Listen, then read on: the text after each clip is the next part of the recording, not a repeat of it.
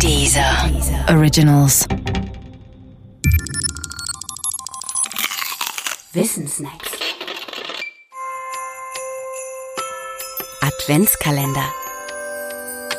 Türchen 13.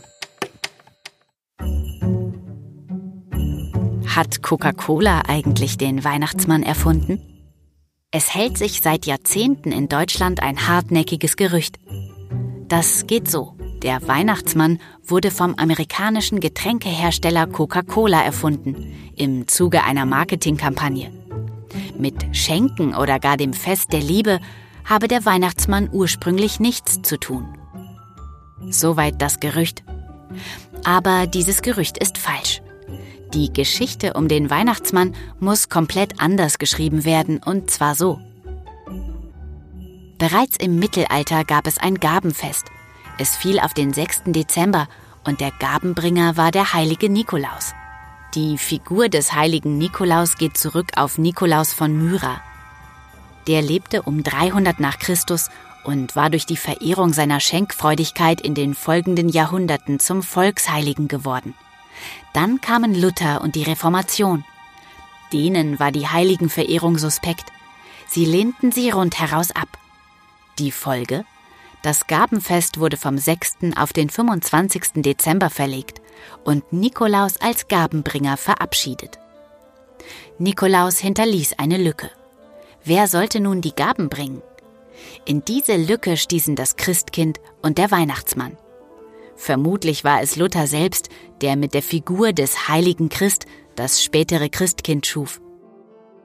Unter heiliger Christ war nämlich nicht Jesus selbst zu verstehen, auch nicht das Baby in der Krippe, sondern eher ein heiliger Christ-Prinzip. Da abstrakte Prinzipien aber nicht zum Gabenbringen taugen, personifizierte sich der heilige Christ über die Jahre als goldenes und engelsgleiches Wesen mit ätherischer Aura. Als Christkind. Daneben verwandelte sich in Europa der Nikolaus allmählich in den Weihnachtsmann. Diese Verwandlung dauerte einige Jahrhunderte. Der Nikolaus verlor dabei nach und nach sein Messgewand, den Bischofsstab und die Mitra. Am Ende sogar seinen Namen. Anders in den USA.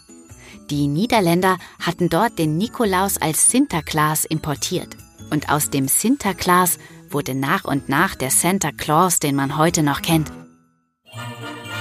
Natürlich war auch die Erscheinung des Weihnachtsmanns als gemütlicher Alter mit Bart und rotem Pelz nicht von Anfang an da. Sie entwickelte sich erst im Laufe des 19. Jahrhunderts. Allerdings, an der Popularisierung und Verfestigung dieses Bildes war Coca-Cola tatsächlich beteiligt. Denn von 1931 bis 1964 warb die Firma mit einem Porträt einer solchen Weihnachtsmannfigur. Und seitdem ist dieses Bild vom Standardweihnachtsmann aus unseren Gehirnen nicht mehr wegzudenken.